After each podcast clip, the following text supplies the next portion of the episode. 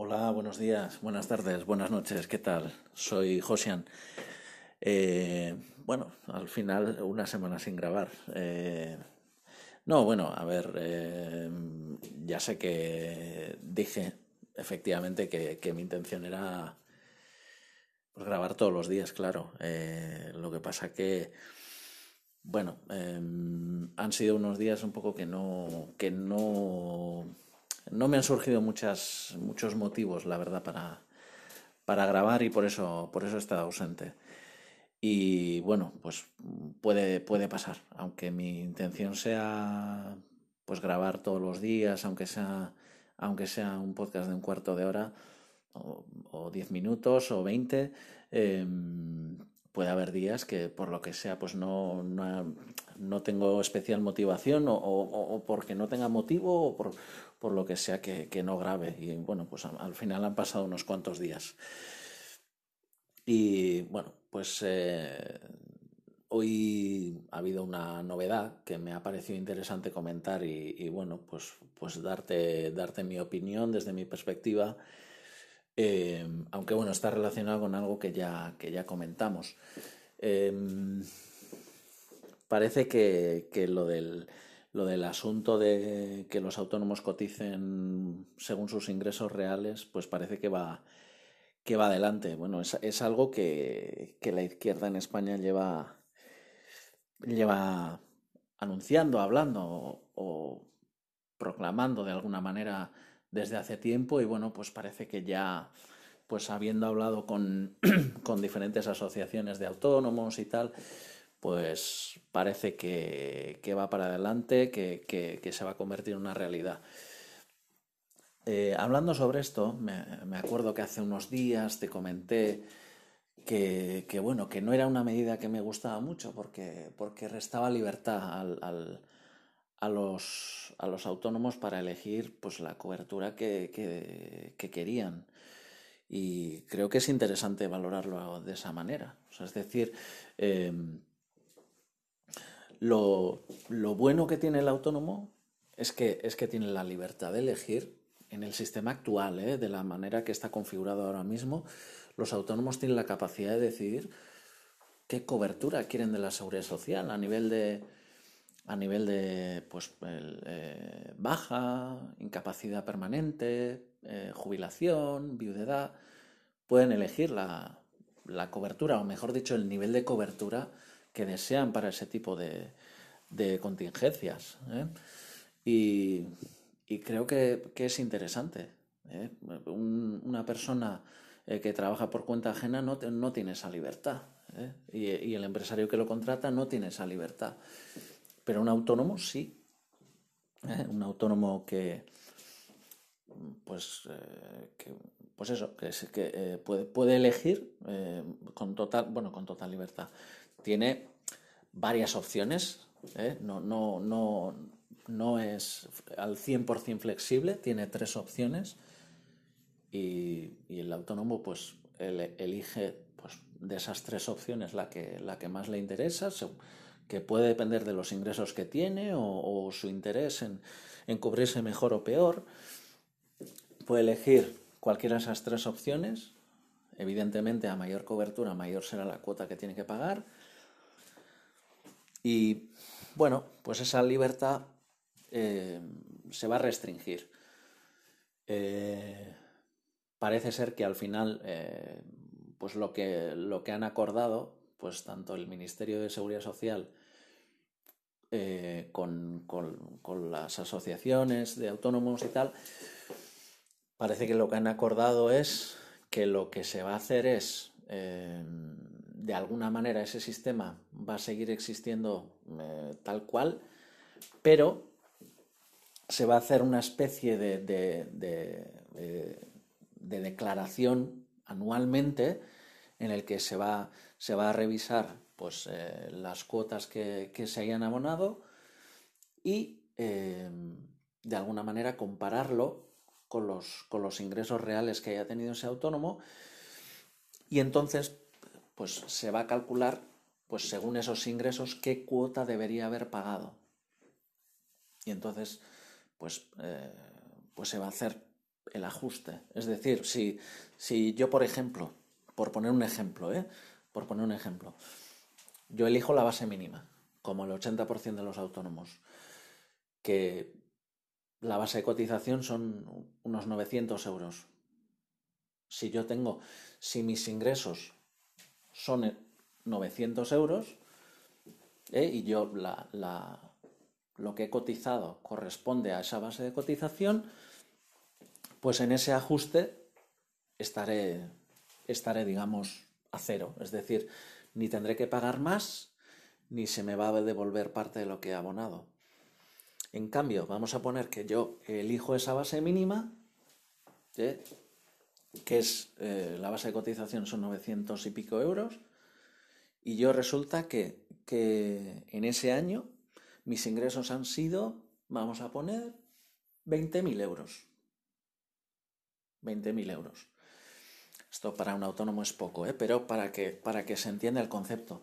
Si yo en un año mis ingresos han sido 20.000 euros, divido entre 12, mensualmente me saldrían casi 2.000 euros, pues claro, entonces yo he pagado de menos. Yo he pagado de menos. Tenía que haber pagado pues igual 500 euros o 600 euros al mes. Entonces yo en ese ajuste yo tendré que pagar la diferencia. Es decir, pues por ejemplo, 300 por 12, 3.600 euros que he pagado de menos, entonces tendría que pagar 3.600 euros. Como una especie de, de, declaración de la renta paralelo, por así decirlo. Eso es, eso es lo, que, lo que plantea este acuerdo. Cierto es, cierto es que, que eh, en cuanto a tener un, régimen de cotización más parecido a, a, los que tienen los que trabajan por cuenta ajena, pues veo lógico este movimiento. Veo lógico este movimiento en el sentido de, al final, un asalariado cotiza pues aproximadamente por eh, pues su base de cotización es similar a su salario, eh, similar a su salario. Es más o menos proporcionado la cotización de, esa persona con, el salario que está percibiendo. Y en ese sentido veo bien, de alguna manera, que el autónomo también vaya em, a, a esa manera de cotizar, por así decirlo, que sería asemejar de una manera más certera o más, más correcta los ingresos con la, con la base de cotización. ¿eh?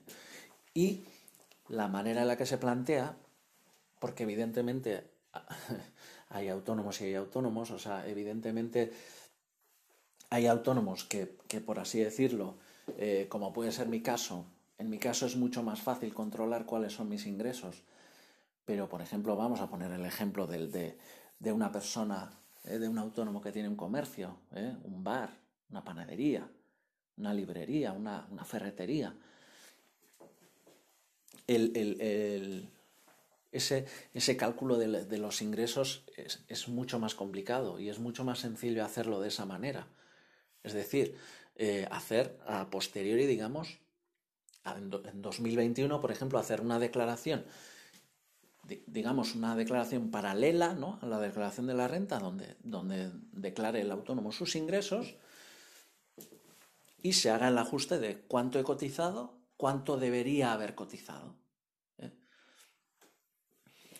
Creo que lo he explicado bien, ¿no? Se ha entendido.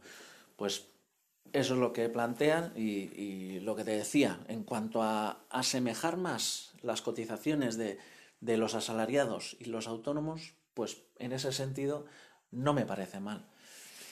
Sí que me parece que para muchos autónomos será un gran problema porque les supone pagar más de la base mínima, de la base mínima, les supone un gran esfuerzo y, esto económicamente, en cuanto a sus cuentas, va a ser un golpe muy duro. ¿eh? Va a ser un golpe muy duro y creo que eso hay que tenerlo en cuenta. Por eso creo que era importante la libertad que tenía, eh, que tenía el autónomo a la hora de decidir. Cuánto quería cotizar, qué cobertura quería. Para mí, lo que se tenía que haber hecho en cuanto a esa libertad era principalmente valorar a las personas que estaban cotizando de más, es decir, personas que quizá eh, estaban dedicando pues unas horas al día o como, como, como una manera de conseguir un dinero extra. ¿eh?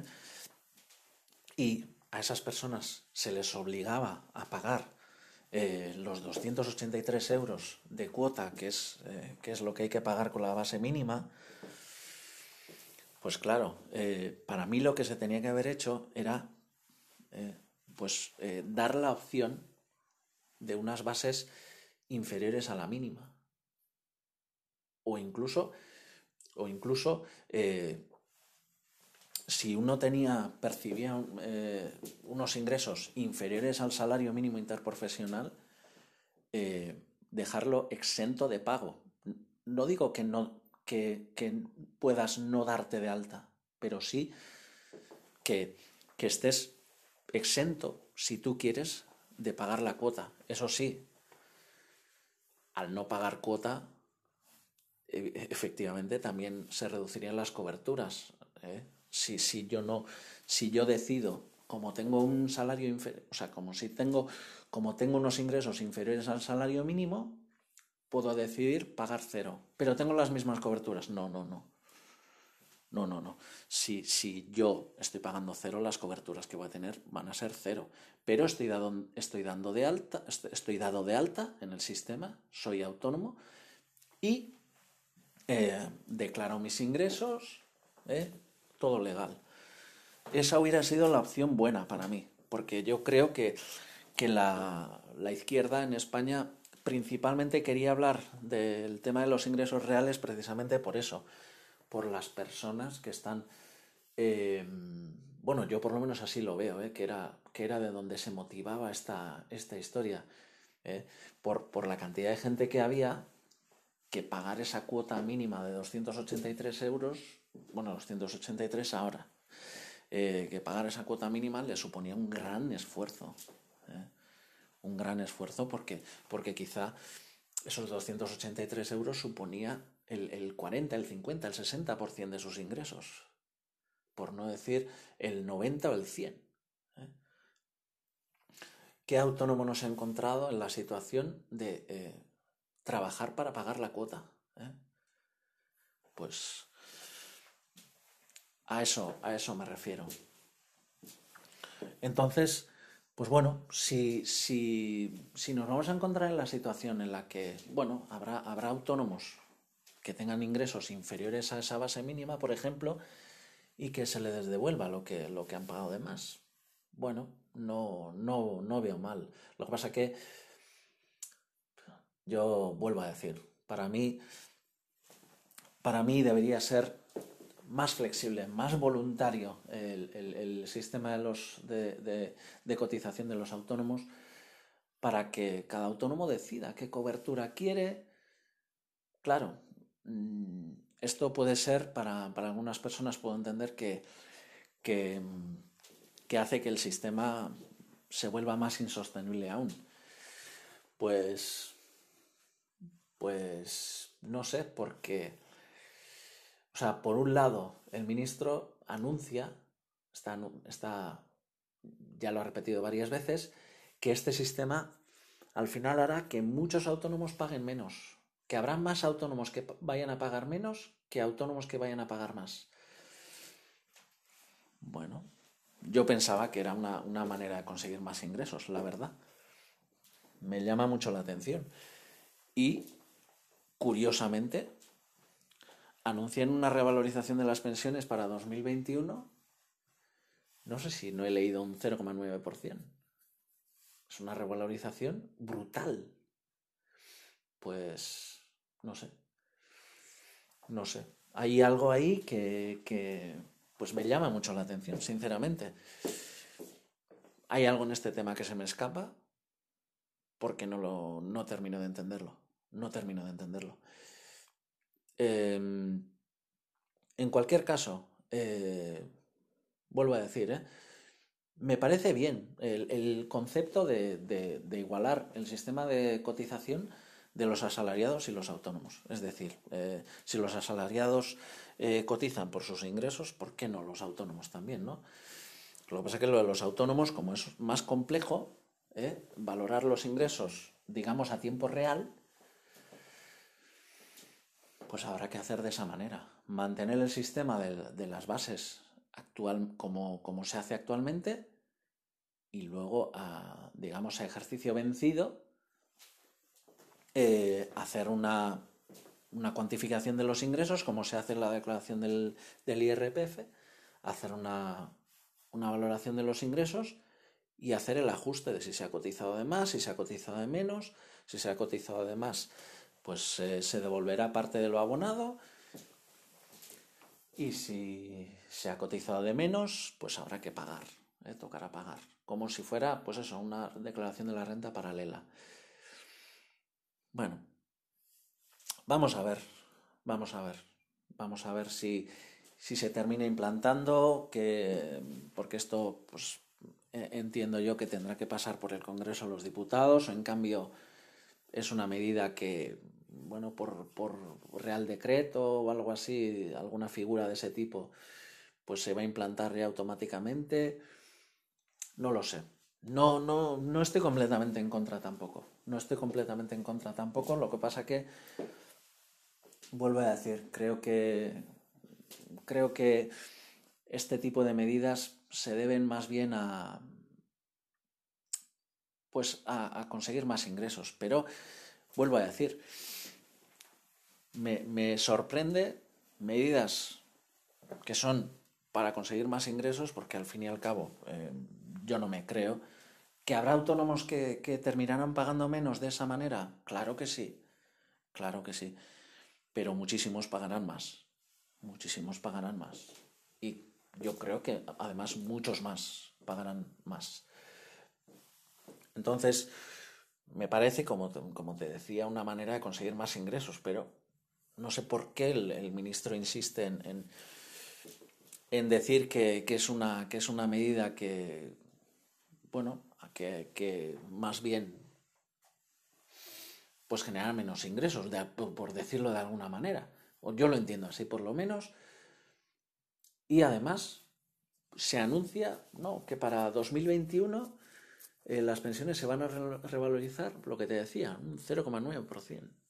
Me parece una revalorización brutal. Vamos a ver de dónde sale, de dónde sale, ¿eh? cómo se va a financiar esa revalorización, si esa revalorización tiene sentido, porque desde luego por inflación, a mí me parece que no tiene ningún sentido, al revés, al revés.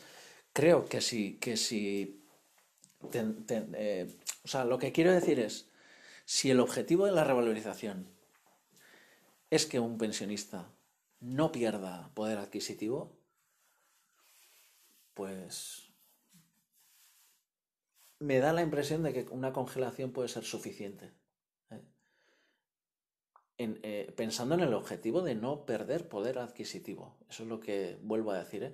No digo que no se tengan que revalorizar. Quiero decir, ¿cuánto se tienen que revalorizar para no perder poder adquisitivo un pensionista? Pues a mí me da la impresión de que de 2020 a 2021 la inflación, ¿qué va a ser? ¿Un 1%? ¿Un 0,8%? un 0,7%, un 0,9%, a mí no me extrañaría encontrarme con, inflaciones negativas. O sea, quiero decir que haya deflación. No me, sorprendería que no hubiera deflación. Es, mi opinión y, no soy economista ¿eh? para pronosticar, pero a mí me parece que para 2021 lo que nos vamos a encontrar es un escenario de deflación. Deflación.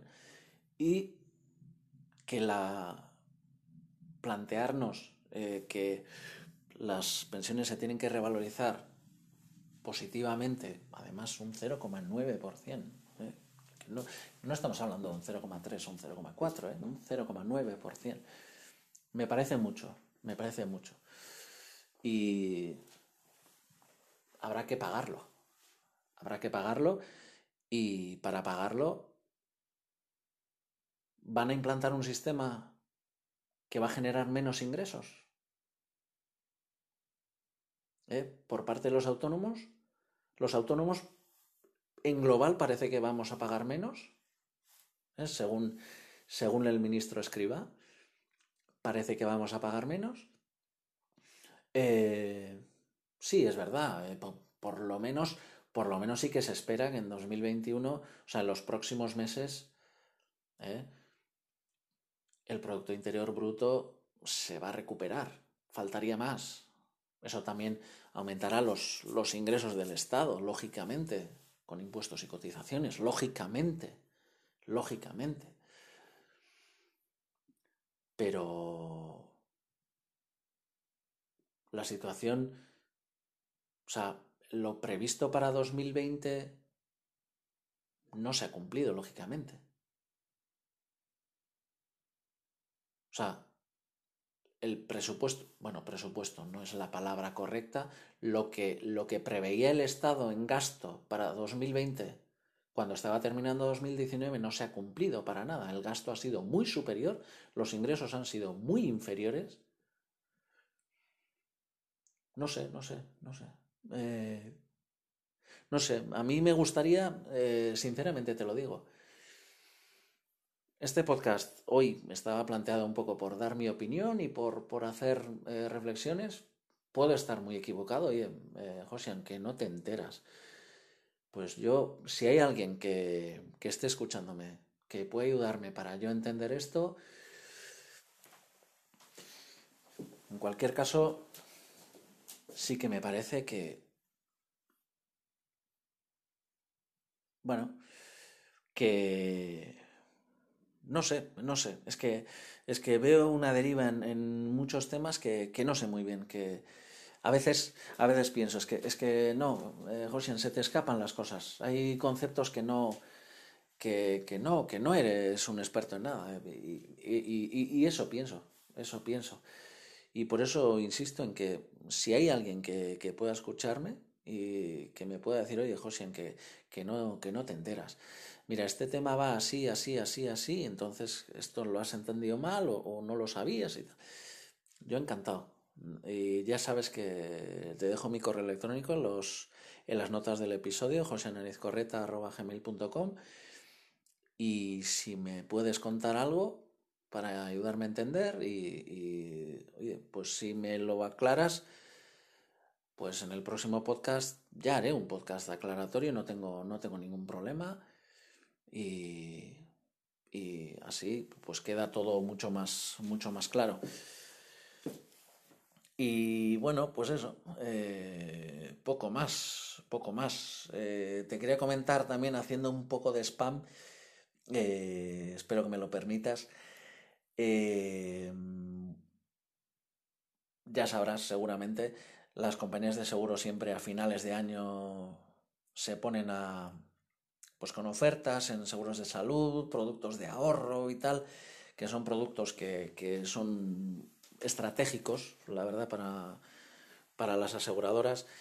Y bueno, que sepas que, que bueno, eh, si quieres asesoramiento para alguna de estas cosas, pues, si quieres que te ayude a tomar una buena decisión o lo que sea, me puedes escribir también al correo electrónico sin ningún problema y encantado te, echaré una mano, ¿vale? Pues nada más, eh, nos escuchamos en el siguiente podcast. Hasta otra.